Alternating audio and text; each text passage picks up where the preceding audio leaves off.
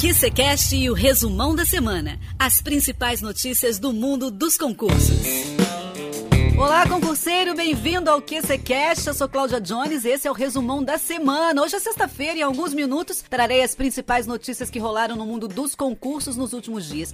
No episódio de hoje vou falar sobre o concurso TRT Mato Grosso, o concurso do Senado e o tão aguardado concurso INSS. Vamos comigo? O edital do TRT 23 no estado do Mato Grosso foi divulgado nesta sexta-feira, 1 de julho, e a seleção oferta oportunidades imediatas, mais cadastro de reserva para diversas áreas dos cargos de técnico e analista judiciário. E a remuneração inicial é de R$ 12.400. As inscrições estarão abertas entre os dias 4 e 29 de julho e devem ser feitas por meio do site Banca W. E devem ser feitas por meio do site da banca FCC, com taxa de inscrição R$ 75 para nível médio e R$ 95 para nível superior. Agora Agora, o concurso vai ser realizado por meio de provas objetivas que serão aplicadas para todos os cargos e tem uma prova discursiva também, somente para o cargo de analista judiciário da área judiciária.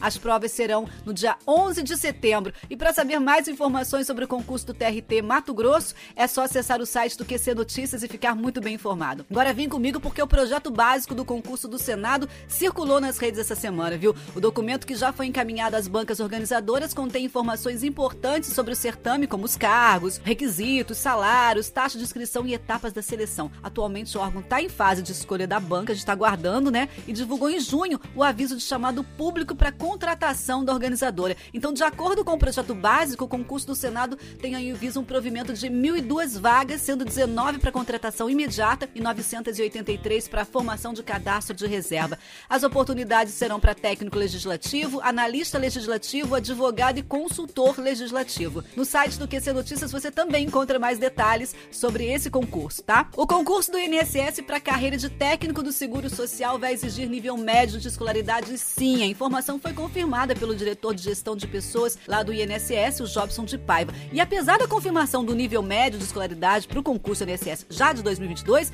também é uma negociação em andamento para o requisito, para que o requisito passe a ser nível superior. Porém, tudo indica que o processo não será concluído a tempo do novo edital, viu? Além desse requisito, o diretor trouxe outras informações importantes sobre a seleção, como as disciplinas do concurso anterior, né? O diretor ainda trouxe outras informações bem importantes sobre a seleção, como as disciplinas do concurso anterior são muito atuais, serão utilizadas como base para as próximas provas. Jobson Paiva também destacou a possibilidade de uma etapa de redação nesta nova seleção. Uma outra informação bem importante é que esse será o primeiro concurso do INSS com curso de formação, tá bom? Quer saber mais sobre o concurso do INSS? É só acessar o site QC Notícias e conferir as principais informações.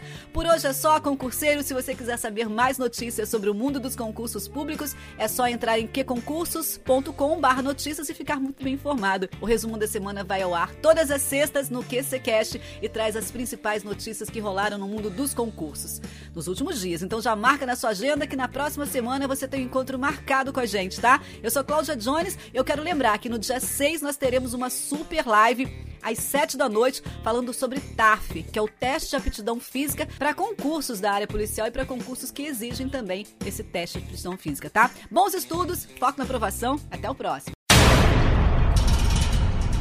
QCCast e o resumão da semana. As principais notícias do mundo dos concursos.